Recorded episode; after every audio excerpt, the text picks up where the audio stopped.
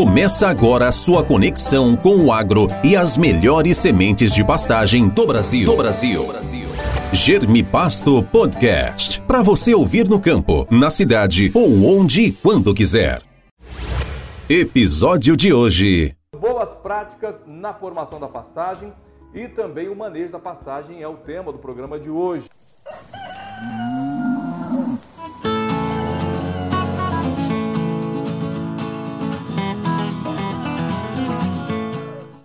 Olá para você mais uma vez, prazer imenso tê-lo conosco.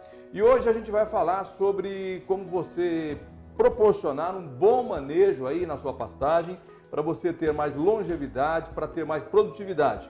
Então, boas práticas na formação da pastagem e também o manejo da pastagem é o tema do programa de hoje. Eu quero convidar você para ficar com a gente, porque o bate-papo hoje será com o Haroldo Queiroz, que é zootecnista, pesquisador da Embrapa Gado de Corte, que tem sede aqui em Campo Grande.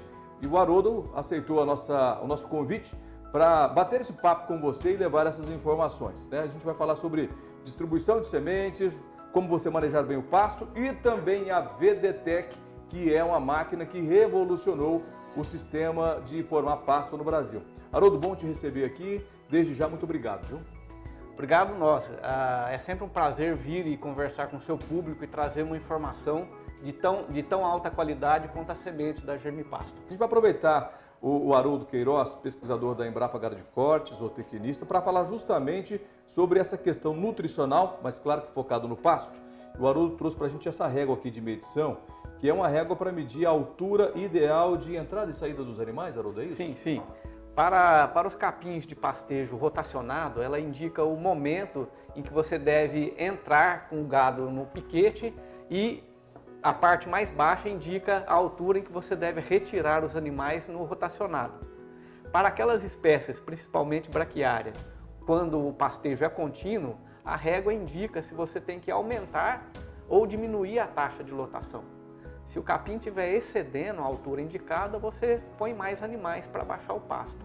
Se o capim estiver abaixo do nível mínimo, você tem que reduzir a taxa de lotação para que o capim é, é, não sofra e não entre em degradação. Você reduz a taxa de lotação e mantém a alimentação adequada para os animais. Algo tão simples que resolve imensamente né, algumas questões aí nessa, é, no que se refere a um pasto de boa qualidade, né? Exatamente. Garante essa faixa indicada na, na, na régua, essa faixa de pastejo, garante que os animais consumirão predominantemente folhas em vez de talos, né?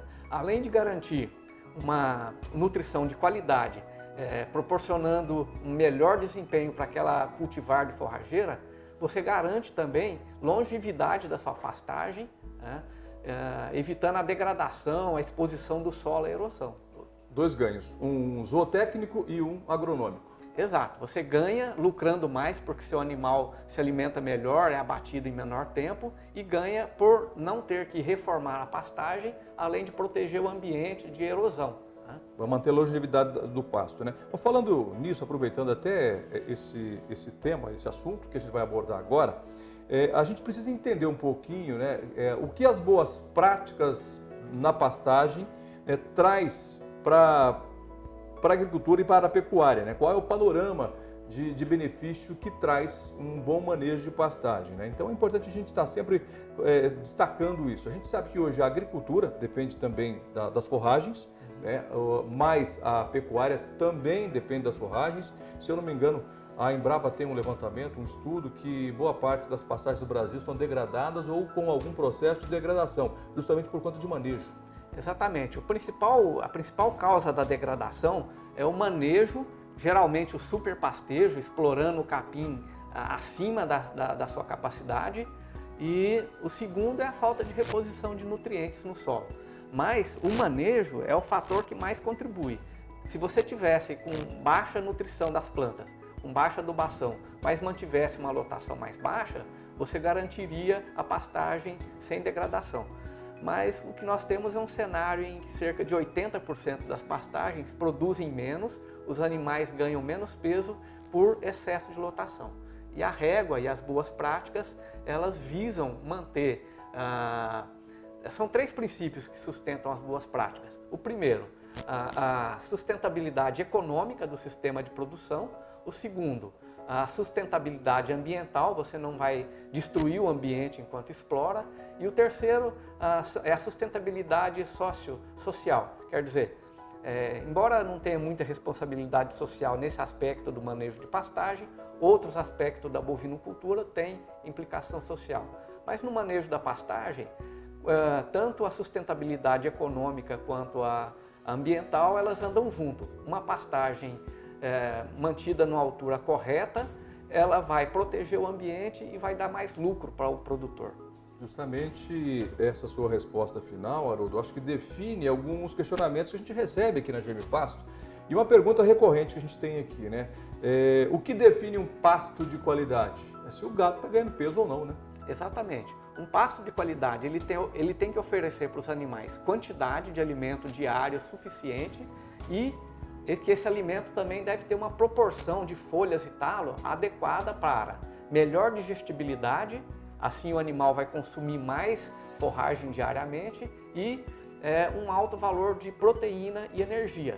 Uh, e é nessa faixa indicada na régua de manejo, de acordo com as boas práticas de manejo, é que você tem a maior proporção de folhas e a menor proporção de talos, garantindo o melhor desempenho dos animais. Bom, eu sei que você é zootecnista, está ligado mais às questões nutricionais, às questões agrostológicas, né?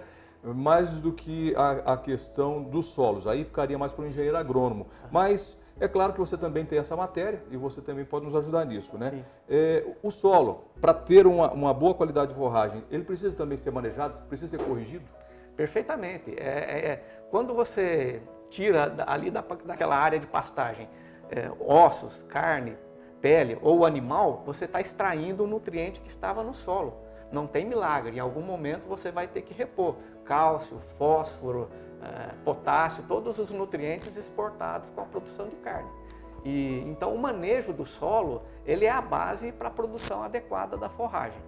E essa pastagem é, é, que alimenta bem e que dá lucro, ela começa, ela começa bem na formação, né? um preparo do solo, uma escolha correta, uma semente de boa qualidade que não vai te trazer invasoras nem doenças para a sua pastagem. Né?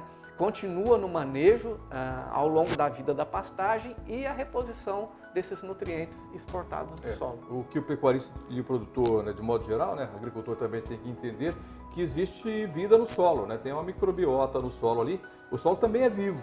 Né, e ele é o alimento da planta, então ele tem que também ser manejado de maneira adequada para fornecer pra, para a planta os nutrientes necessários, né, Haroldo? É, e nesse ponto, a, as boas práticas recomendam dois pontos.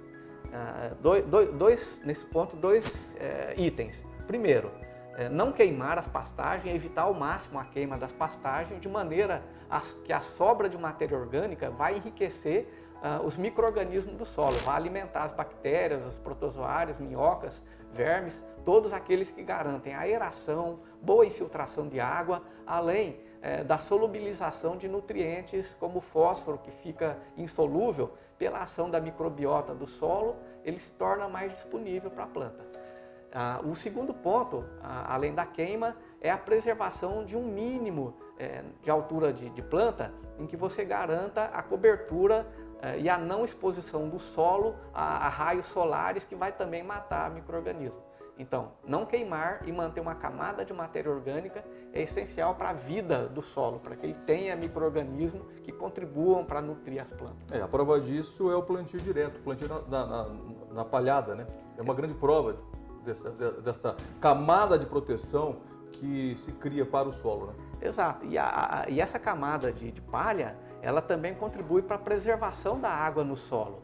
Ah, você tem uma diminuição da evaporação e é, uma diminuição da temperatura do solo com essa camada de palha que protege não só as culturas como soja e milho, mas também a própria pastagem. Legal. Bom, a gente trouxe aqui um panorama né, amplo sobre como ter um bom manejo de solo, um bom, implantação, um bom manejo de forragens, de forrageiras né, e como você manter a qualidade. A gente vai ainda trazer no programa de hoje como escolher né, a forrageira adequada aí para a sua região, porque o Brasil tem regiões diferentes, né? Nós temos aí norte, nordeste do Brasil, sul, sudeste, E dentro dessas regiões nós temos as micro-regiões. Eh, e a gente vai daqui a pouquinho explorar um pouquinho mais o conhecimento do Haroldo Queiroz para nos ajudar na escolha correta da forrageira, considerando aí as condições da sua região, tá certo? De modo geral, a gente consegue traçar aí um panorama para isso.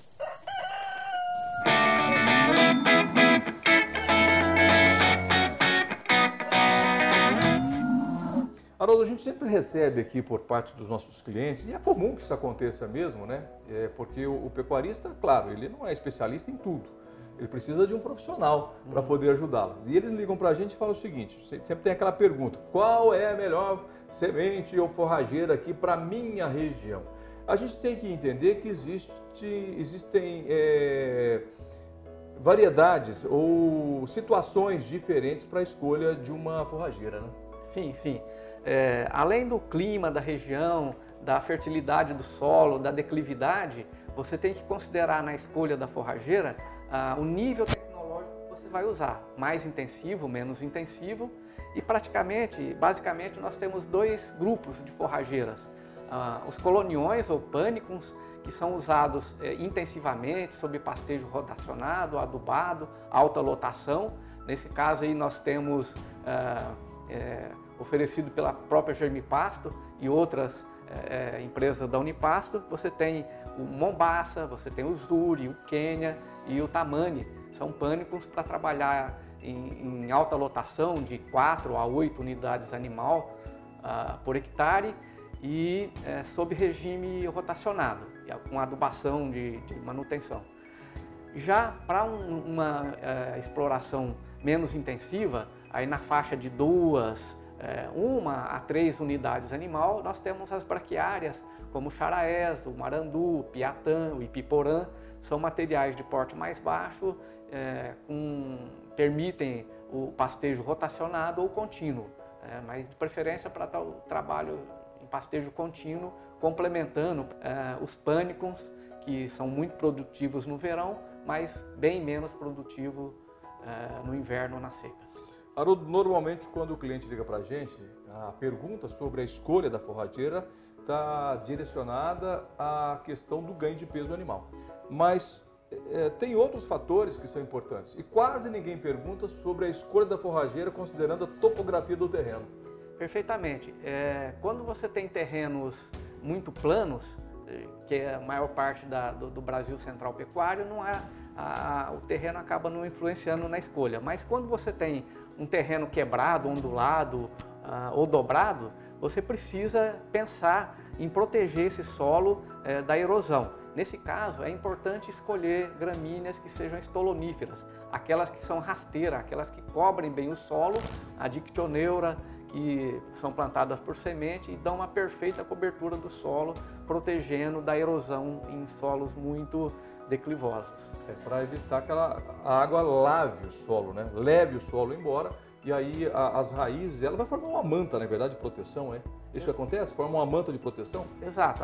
essas gramíneas, elas têm uma, uma, raiz bastante, são raízes em cabeleira, que enraizam no solo e seguram, protegem contra a erosão laminar ou é, da chuva, né? E, além disso, elas, ela, a própria folha evita o impacto da gota d'água é, des, desagregando o solo. Então, aqueles capins muito eretos, como os coloniões, deixam o solo descoberto e expõem aquele solo em declive ao impacto da gota. Aquele solo descoberto ele desagrega com a, a, pancada da gota de chuva. E depois as águas da enxurrada vão arrastando, arrastando né? a, a, camada mais fértil do solo, inclusive onde você aplicou o adubo. Quais são, então, as variedades indicadas para para terra dobrada? Para um solo mais dobrado, você pode plantar o midícula e a dictioneura, são as melhores opções que a gente tem com semente. É, mas tem que considerar também fatores da região, né?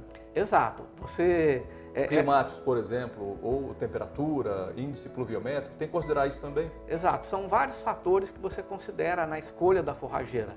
É, primeiro, de fato, é o, o clima da região. As regiões abaixo do Paraná tem um conjunto de forrageiras bem diferentes é, do Brasil central e norte. Né? Então, a, a, as gramíneas tropicais, elas vão bem em região mais quente e chuvosa, né? é, de, de verão chuvoso.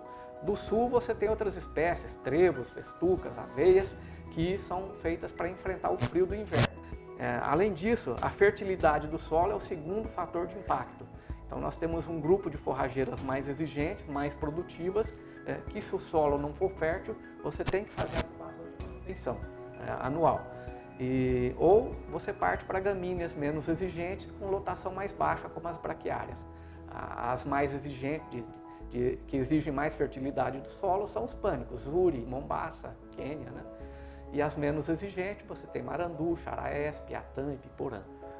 Já é, um, um, terceiro, além da, da, fertilidade, da declividade, a umidade no solo também afeta a escolha. Né? Um solo encharcado e úmido é impedimento para plantar a maioria dos pânicos e das braquiárias. Você tem espécies aí mais indicadas, com a própria umidícula novamente. Né? As setárias vão bem também nas áreas úmidas, encharcadas e sujeita à inundação. Legal, Haroldo. Bom, a gente recebe aqui na GM Pasto, é recorrente, né? E é claro que é, a gente até entende isso, porque o pecuarista ele quer ganhar dinheiro com o gado. O gado tem que engordar para que ele ganhe dinheiro. E a pergunta mais comum que nós temos aqui, praticamente são duas ligadas à questão de, de animais, né? A primeira delas, da, da bovinocultura qual é a, a variedade mais indicada para o ganho de peso animal, considerando a bovinocultura. E a outra, quais cultivares recomendadas para equinos e caprinos? Uhum.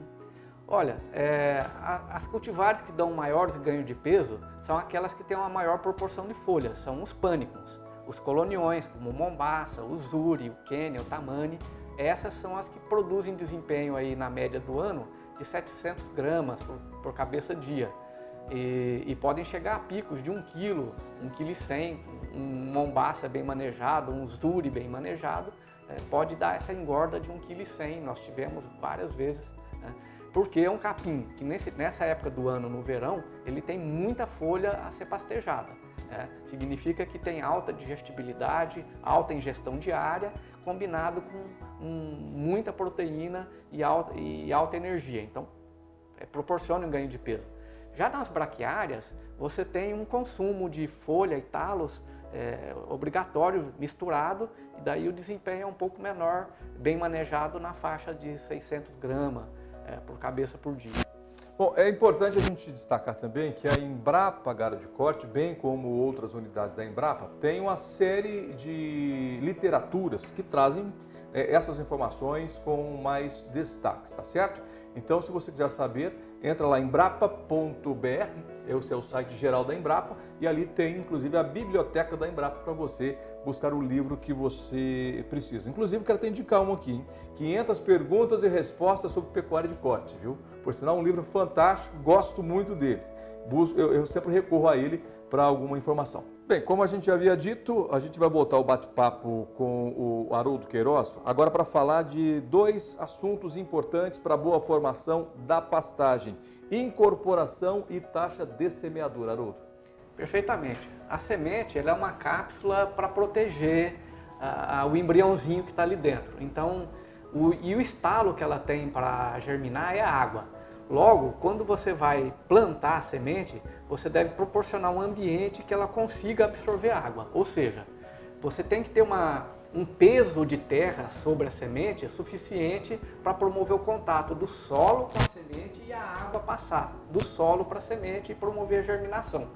É muito importante que você tenha no processo de plantio preparado o solo, ele esteja bem nivelado, bem gradeado e a semente seja depositada a uma a profundidade precisa, em torno de 3 centímetros. Ou seja, é, ela não, se ela ficar funda demais, a semente não tem força para sair até, até o ar, até o sol.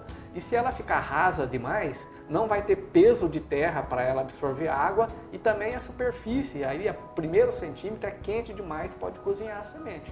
É, é muito importante é, essa profundidade e o método de plantio semear, lanço a semente e passar uma grade muito levezinha para não aprofundar, aprofundar demais.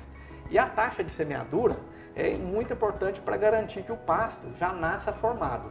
Você precisa ter ao final é, em torno de 40 plantas é, por metro quadrado, ou seja, uma quantidade de semente entre 3 e 5 quilos de semente pura viável é, por hectare é, ou 300 a 500 pontos de VC por hectare. E para garantir que algumas vão morrer, mas é, você no final tem um stand de 40 plantas por hectare. Maravilha. É, é fácil é fazer o cálculo de taxa de semeadura, não? Se você tiver essa ideia aqui, a 3 kg de semente pura viável por hectare são 300 pontos de VC, basta dividir esse 300 ou 500 pelo VC da semente. Divide 500 por 50%, por exemplo. Se a semente ela tem 50% de germinação, normalmente hoje a semente de qualidade tem mais, mas vamos pensar em 50. 500 dividido por 50 vai dar 10 quilos de sementes por hectare. Então a taxa, o, o número de 500 pontos de VC dividido pelo VC que você encontra no saco da semente, vai dar a quantidade por hectare. No nosso exemplo, o 500 dividido pelo VC de 50, 10 quilos de semente por hectare. Legal. Bom, depois eu quero é, trocar mais uma, uma ideia com você, Haroldo, sobre a incorporação, porque tem gente que utiliza é, vários meios para incorporação, né? Já vi gente arrastando galhada, já vi gente arrastando correntão para incorporar semente. E tem uma, uma altura, né, um terrio que é o ideal, né? E, cada variedade deve ter o seu, a sua profundidade ideal, ou não? São essas, essas variedades comerciais de pânico, setária, braquiária e mesmo as leguminosas uhum. eventualmente usadas, elas precisam ser postas entre 2 e 4 centímetros. Então, 3 centímetros, se você pensar um número redondo, é o mais fácil de imaginar. Como eu estava dizendo, Haroldo, eu já vi gente usando galhada para fazer incorporação de semente, né? Outros usando até o correntão não funciona. Você precisa é, enterrar a semente em torno de 3 centímetros. Quando você é, é, vem com uma galhada, jogando a semente para lá e para cá, você vai conseguir uma germinação desuniforme, manchas de germinação contra manchas de solos não, sem nenhuma planta. É, o ideal é a grade mesmo. Ainda é aceitável o rolo, porque o rolo ele dá uma a, comprime a semente contra o solo, permitindo que ele, que a semente vá absorver um pouco de água. Mas ainda o rolo ainda deixa a semente exposta a uma temperatura mais alta da superfície do solo, exposta ao raio do sol. Se você for usar o rolo, é, prefira uma taxa de semeadura um pouco maior, é, aí de 6, é, 7 quilos de semente pura viável. Já se você usar a grade, uhum. 5 kg de semente via, pura viável está perfeito, perfeito, os 500 pontos de VC. A melhor forma é aplicar lanço e vir com uma grade niveladora bem... A VDTEC, inclusive, ela foi proposital, né, desenvolvida para ir à frente do trator. Sim. Ela vai à frente do trator, distribuindo e vem atrás né, a, a grade, é, incorporando. Né? E, e, outra coisa, além de fazer a incorporação correta, como você mesmo diz, você faz duas operações em uma. Em uma só, porque antes você te, tinha que vir com a, as caixas plantadeiras aplicando a semente e depois, num outro, numa outra passada de trator, vir com a grade ou o, rolo. Mas é, com esse equipamento que você põe na frente do trator, a semeadeira, atrás você vem com o equipamento de compactação ou de melhor incorporação da semente ao solo. Legal. Bom, a gente não consegue explorar todos os assuntos, todos os temas numa única entrevista, né? É, a gente sempre vai deixar um pouco mais para outra oportunidade. Já quero aproveitar é, agradecer o Haroldo Queiroz, pesquisador da Embrapa Gara de Cortes, zootecnista, né, que é, veio até o programa para nos auxiliar, nos ajudar nessas informações importantíssimas. Mas o mais importante é ensinar você que é pecuarista e agricultor a ter mais rentabilidade fazendo a coisa certa. Obrigado, Haroldo. Perfeitamente. Nós que agradecemos a oportunidade de ter esse contato com o seu público aqui. Muito obrigado.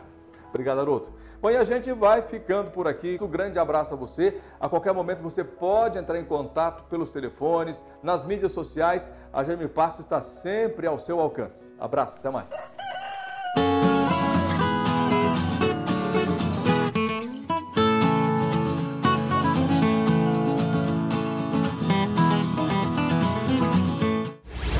Esse foi o podcast Germe Pasto. Para você ouvir no campo, na cidade ou onde e quando quiser. Conheça mais os produtos da Germe Pasto pelo site germipasto.com.br. Germe Pasto, sempre ao lado do homem do campo.